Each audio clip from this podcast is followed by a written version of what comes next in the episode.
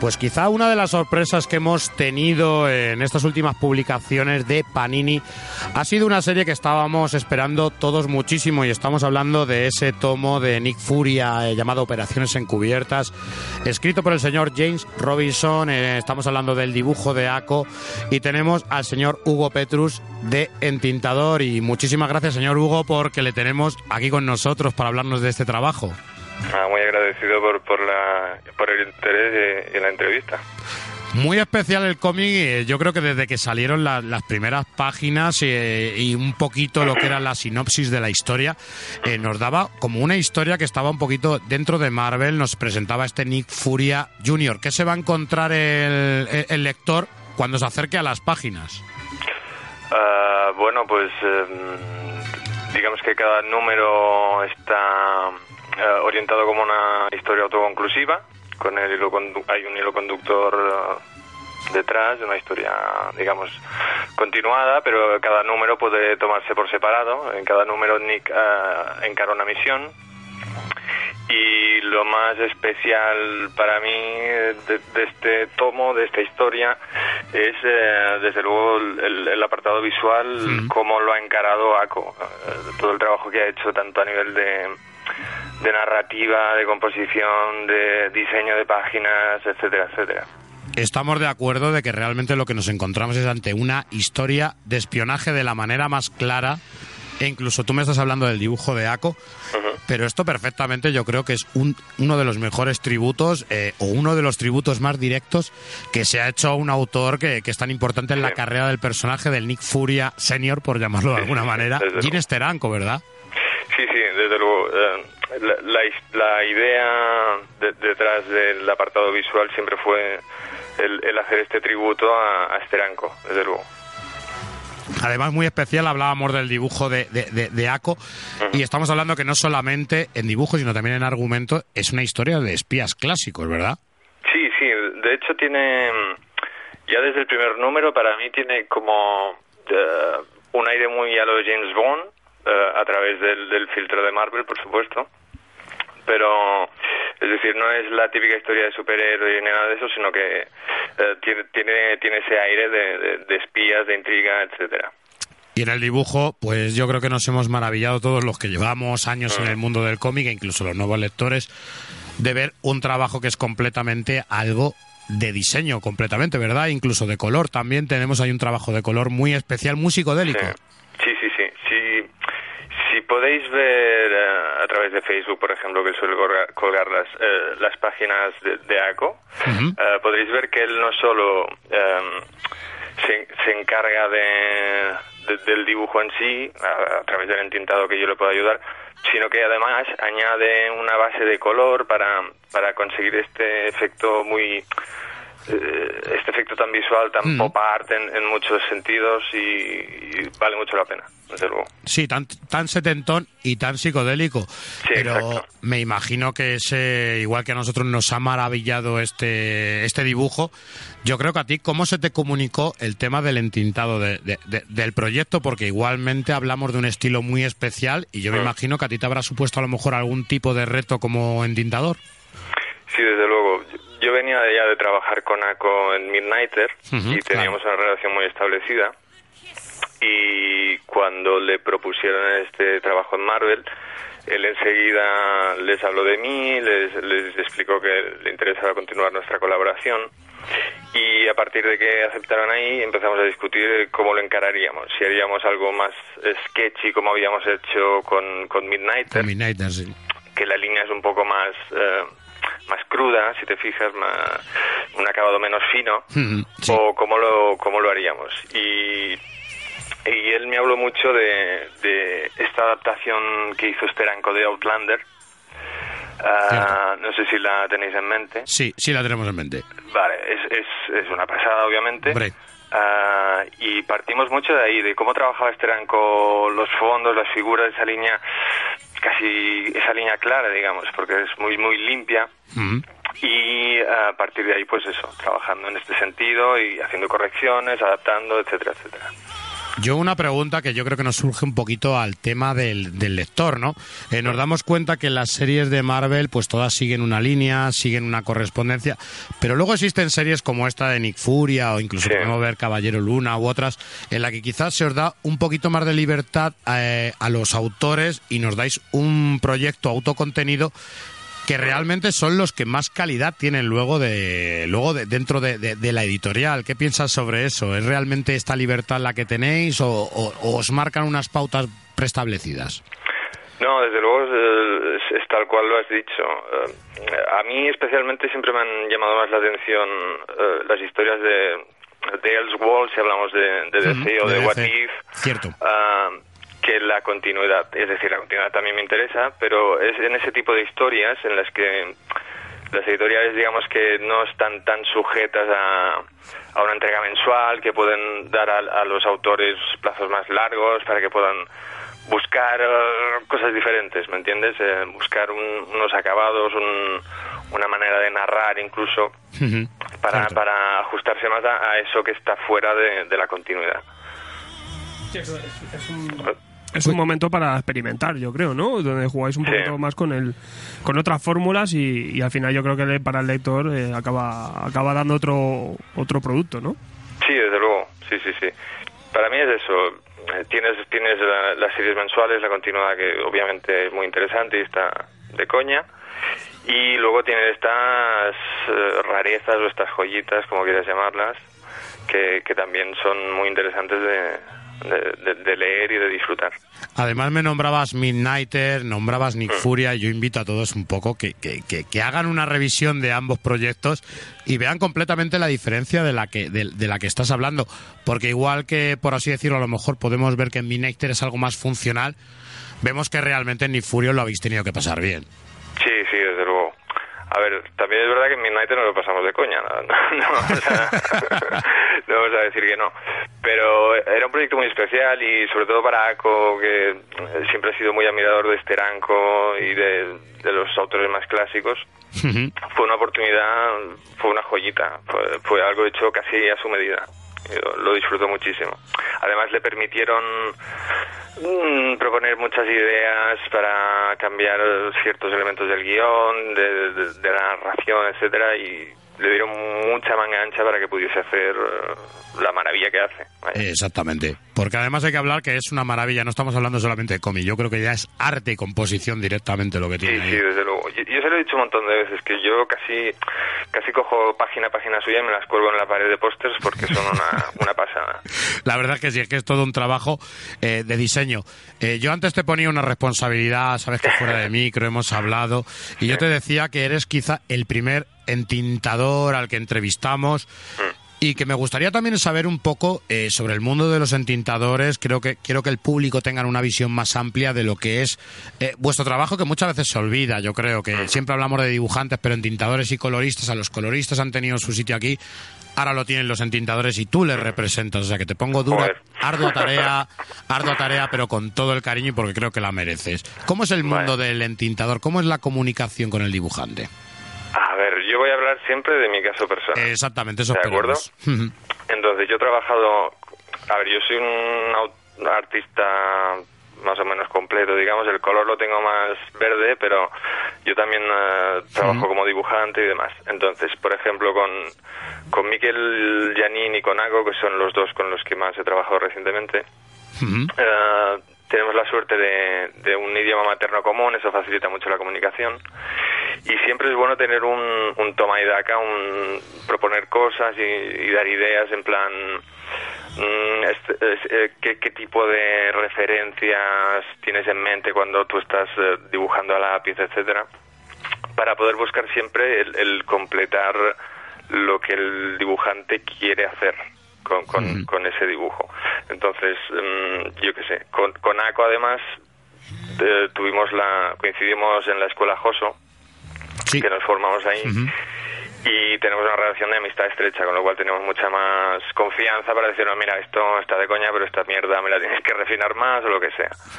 Entonces siempre se trata de eso de una colaboración, de, de, de intentar dar los dos el máximo de cada uno para conseguir el mejor producto posible en conjunto.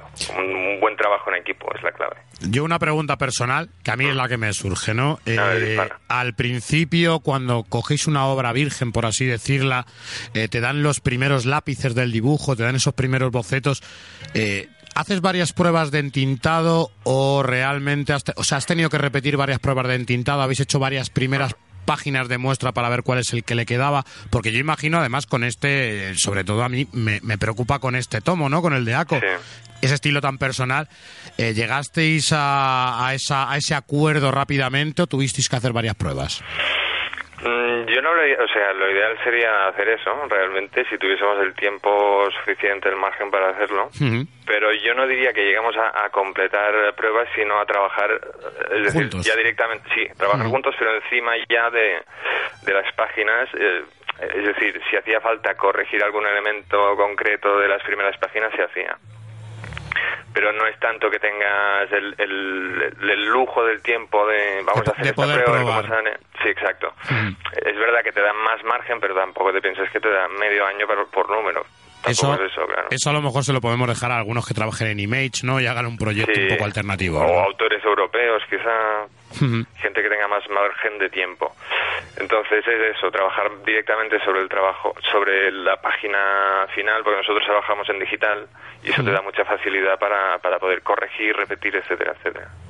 Sí, luego también hasta qué punto eh, luego trabajáis con el colorista, pensáis en él, porque aquí se nota que a Rachel la dais un, eh, bastante mm. margen para que ella juegue, una mm. línea clara, y luego hay sí que en, tintados digitales que juegan con texturas, con grises. En este caso sí que se nota, ¿no? Que le dejáis bastante aire. ¿Hasta qué punto eh, trabajáis con ella para, para poder dar al final ese toque final? Bueno, una vez más es mérito de ACO. Aquí yo sí que, que entró poco. Él tenía una idea muy clara de, del, del acabado que quería conseguir. Entonces con, con ella sí que tuvo que tener un poco más de intercambio a la hora de pedir correcciones y demás. Buscaba algo, bueno, como, como veis el producto final, un poco más saturado, un poco más... Hmm. Mm, que saltara más de la página. Y las primeras pruebas de color sí que es verdad que fueron un poco más planas, eh, con menos textura, con menos, con menos volumen. Y ahí sí que hubo que hacer un poco más de, de toma y daca. Porque por ejemplo, volviendo al, ejemplo de Midnighter, con Midnighter trabajamos con uh, Rómulo Fajardo Jr., que es un colorista excepcional. Y claro, ahí ya sí que había una, una relación larga y se entendían casi sin, sin necesidad de correcciones ni nada. Y realmente la primera intención fue si era posible traerlo a él, pero no fue posible por trabajo. Mm. Entonces ahí sí que hubo que, ACO tuvo que que tener un poco más de, ir y venir en este sentido. Pero consiguieron al final el, acabado que él tenía en mente y cojonudo. Y pregunta comprometida un poquito, ya, ya, que, ya, que hemos pillado confianza, ¿no? Hablemos un poquito de plazos de entrega, ¿verdad? Eh, yo sé, por ejemplo, eh, de, los dibujantes amigos o incluso los dibujantes entrevistados, el tema del plazo de entrega, que es un problema para cualquiera de los artistas que trabajáis en un cómic. ¿Cómo es este tema de los plazos de entrega con el entintador en relación al plazo de entrega que tiene el dibujante? A ver, eh, al menos en nuestro caso nos daban una fecha de entrega para la página acabada a tinta. Entonces teníamos que organizarnos en ese sentido. Siempre es verdad que si llegábamos muy justos, eh, era preferible que alargar un poco, dar un día o dos más, que no hacer un trabajo más pobre. y, esto nos lo permitieron, eso también hay que decirlo. Pero habitualmente, claro, es, la condena de este trabajo. Nos lo pasamos de coña, disfrutamos como enanos, pero hay noches en vela, hay, hay horas y horas y horas encadenado a la mesa, hay culo carpeta, quizás que no. Sí, sí, sí, sí lo, lo conocemos, lo, conocemos. Sí, sí, perfectamente, perfectamente. Además, cada vez que hablamos con alguno de vosotros, eh, nos contáis, como buenos psicólogos que somos, eh, nos contáis eh, todo lo que tenéis que vivir y nosotros siempre por eso os apoyamos y también queremos que lo sepa el lector. ¿no? Ah, se agradece, se agradece. Nos apiadamos, nos apiadamos de vosotros. no, claro, es que como lector, claro, eh, todos los que estamos en el mundillo como profesionales hemos empezado como lectores, obviamente. Y como lector, hasta que no te metes, no te das cuenta exactamente de todo lo que implica esta página que te has leído en cinco, bueno, en cinco minutos ya es mucho, en, un minuto habitualmente. De ahí la prueba que muchas veces nos vienen, pues por ejemplo, imagínate como si con Ni Furia saquéis el tomo y nos vienen el, el, siguiente mes a preguntar si ha salido el 2, por ejemplo. Y todo, todo esto es real, ¿eh? Todo esto te lo juro que es real. Pudiese trabajar tan rápido y tener yates y vivir de puta madre, pero no. Como furia. ¿Y, con qué estás ahora metido, Hugo? Ah, pues mira, hace poco hice medio número del Suicide Squad, el 43, que saldrá creo el mes que viene ya en Estados Unidos, como artista completo, o sea, dibujo y tinta. Y antes de eso, ¿con qué anduve? Uh, debió ser la JLA, la Justice League, mm. que hice los tres últimos números de, la Justice League de Steve Orlando, que me lo pasé de coña y también. Y entre medias, proyectos que espero que salgan algún día, comisiones, lo, que me echen. Perfecto, tú me has dicho que eres artista completo, tanto en dibujante como en entintado, mm. y el color, aunque tal, ahí sí, ahí también estás dándole. Sí, sí. ¿Cuáles serían los dibujantes que te inspiran e, y, entintadores que te inspiran? Hostia. Ah, esa es difícil, ¿eh? No la esperabas. A ver, a mí cada vez, o sea, yo empecé, por ejemplo, hace eso, como 10 años, mi mayor influencia era Adam Hughes a nivel de, dibujo y entintado. O sea, mm, muy limpio, con unos efectos súper acabados, etc. Y un preciosismo tremendo. Exacto. Y algo de eso arrastro, quieras que no pero cada vez más tiro hacia algo menos pulido. Mm. Por ejemplo, hoy en día me, mm, me fijo mucho en el trabajo de Clayman, por ejemplo. Sí, sí, sí, sí. Que es eh, cojonudo, porque tiene ese punto preciosista, pero a la vez también ese punto más suelto, más, sucio, más exacto, más sucio, sí. Otro autor en esa línea que me interesa mucho, que ya murió pobre, es Jorge Zafino, un argentino. Sí, sí, sí. Yo, sí lo, conozco, soy muy fan yo de él, sí, por supuesto. Uh, Sean Murphy también está en esa línea, aunque eh, tira más hacia un dibujo más amangado, más cartoon, si quieres. Sí. Pero aún así, el, acabado y demás me llama mucho la atención. Y hay, cosas que intento emular en este sentido. A ver, más autores. De.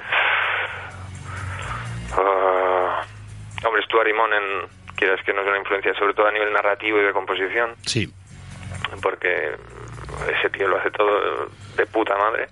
Toque lo que toque, vale la pena siempre fijarse en ello. no sé. Y con el color soy muy peculiar. La verdad es que me interesa más el color que se aplica, por ejemplo, en el anime que no el color del, del cómic americano. Ajá. Mm, y, por ejemplo, un proyecto en el que he estado trabajando ahora, que a ver si sale, he intentado aplicar ese, ese tipo de concepto de color. Así que, no sé. O sea, nos dices esto, nos lo sueltas ahí, pero no, se puede decir, ¿verdad? Espero poder decirlo pronto, a ver si sale. Pero pues por, no, por no agafarlo. Vale, pues yo te voy a invitar que cuando salga, eh, ponte en contacto con nosotros y hablamos de ello. Ah, vale, vale, vale, encantado, lo agradezco. y no sé qué más. No sé, a mí me interesa mucho el manga también, a nivel de la fluidez y el dinamismo que pueden darle sobre todo a la acción. La narrativa, sí. Sí, sí. Hay un autor, por ejemplo, que no es que se, no es que tenga una obra muy extensa, pero todo lo que hace me parece digno de, mención, que es eh, Tetsuro Ueyama. No sé si sonará. No, no ahora, mismo, ahora mismo no. Yo para japonés sí que soy. Pues es un tío que tiene tiene como tres series no muy largas y vale mucho la pena. Pero claro, soy incapaz de decir bien el nombre porque están en japonés. que yo sepa, no se han publicado aquí. Ah, bueno, hay una que es Lampu o Lampo, que es, sí que es fácil, pero las otras sí que es... Esa sí me suena. Sí, pues, pues ese, ese dibujante. Que creo que es un tío que trabaja mucho como diseñador de personajes de animación también y muy interesante. Y yo siempre voy a abrir la lista de deseos antes de terminar. La, última pregunta, ya después de, todo el interrogatorio que os hago, me gusta que también, eh, también estar con vosotros, que abráis la mente y que me digáis lo que deseáis. Ah. ¿Con qué personaje desearías trabajar? ¿Con qué colección desearías trabajar? O incluso con qué dibujante podrías trabajar o, con qué entintador te gustaría que a ti te entintara. A ti te lo, dijo, te lo dejo libremente porque mm. siento tan, multidisciplinar. Te dejo libremente. Vale, gracias. como entintador, la verdad es que de decir que ninguno. porque mi manera de trabajar. No, no, no, no, También es la manera de trabajar a la que me he acostumbrado a nivel de dibujo. Que hago un boceto muy suelto y, es en el entintado en el que en el que acabo el dibujo y demás. Entonces me llevaría casi más trabajo preparar unos lápices para otro entintador que no hacerlo como lo hago yo. Entonces el tintador eh, descartado. Descartado, perfecto. Y luego trabajar en serio, pues la verdad es que tampoco voy a decir nada muy oscuro. Siempre me han llamado la atención los grandes de DC, Batman, Superman, Wonder Woman. Sí, no sé por qué te he notado que eres un poquito más de DC, puede ser. También, sí, no, no, tengo que admitirlo. Me, tira más a la hora de como dibujante, pero sin descartar Marvel, no vamos a hacerle por supuesto, Por supuesto, claro. Pero esos, uh, esos siempre me han llamado mucho la atención y me gustaría ni que fuese una historia hacerla de alguno de ellos. Luego Hellboy es uno de mis favoritos de, por favor. siempre. Ahí más ganado ya por completo, ya más ganado por completo. Fácil, por favor. y ese me encantaría ni que fuese una historia de esas cortas raras que hace Miñola cuando se rasca un poco. Eso lo disfrutaría, pero como un, como un enano. Y diría que así personajes, hombre, que a quien le dice que no a un Spider-Man o a unos Vengadores, pero ya te digo, tampoco nada muy fuera de, lo común. Las tortugas niñas me gustan mucho también. Disfrutaría mucho haciendo algún cómic de ellas. De hecho, hice una portada hace algún tiempo como personajes eso. Y coloristas, pues me gusta mucho Matt Hollingsworth, o como se diga. Sí, sí, sí, Hollingsworth. Uh, uh, ¿Cómo se llama este? El Dave McKay, también me gusta mucho. Uh, el Plascencia, como se diga, es verdad que me cuesta, ¿eh? Francisco Plascencia. Sí, que siempre decimos Plasencia, pero realmente es Plascencia, ¿no? ¿Verdad? Sí, no, sé, algo así. Tiene, mucha paciencia. Sí, ya te digo. Pobre hombre. Y Stewart, ¿cómo no? El Dave Stewart me parece también... Sí, con todos, además con todos los Eisner que tiene que tener en su casa, que la chimenea la tiene que tener llena, el bicho. Ya te digo y o, otra vez con Rómulo que también me parece un, colorista que le da mucha textura y mucha profundidad a, todo lo que toca y así de la chistera no me, no me sale ninguno más a nosotros yo creo que lo que nos gusta es que realmente eh, te gustaría trabajar con cualquiera de todos los genios que hay ¿eh? poco filtro ¿eh? a ver sí Tampoco, claro, son tan buenos que quién, quién diría que no a, ninguno de estos, ¿no? Por supuesto. Pues Hugo, te voy, a dar, te voy a dar las gracias, tío, porque ha sido una de las conversaciones más interesantes que hemos tenido. Me encanta, me encanta saber el tema de lo del mundo del entintado. Vas a ser, eres el primero, pero habrá más, habrá más que tendrán que pasar eh, por este entintómetro que, que, hemos hecho, porque yo creo que nos gusta mucho y encima, además tú que has conocido todas las partes, tanto la parte del dibujo como la del entintado como la del color, yo creo que tu opinión ha ayudado, nos ha ayudado a nosotros con dudas personales y yo creo que está ayudando bastante a nuestros oyentes. Ah, pues os lo agradezco mucho, la verdad. Estaba un poco nervioso al principio, pero... Nada, ya he visto cómo somos nosotros y rápido. Sí, no, ya, si, además os sigo, sí, estoy suscrito, ¿eh? Estoy suscrito. sí, sí. Ahí, ahí, ahí, perfecto. Y ya con lo, y ya con lo de Hellboy es que me ha ganado, me ha ganado por completo.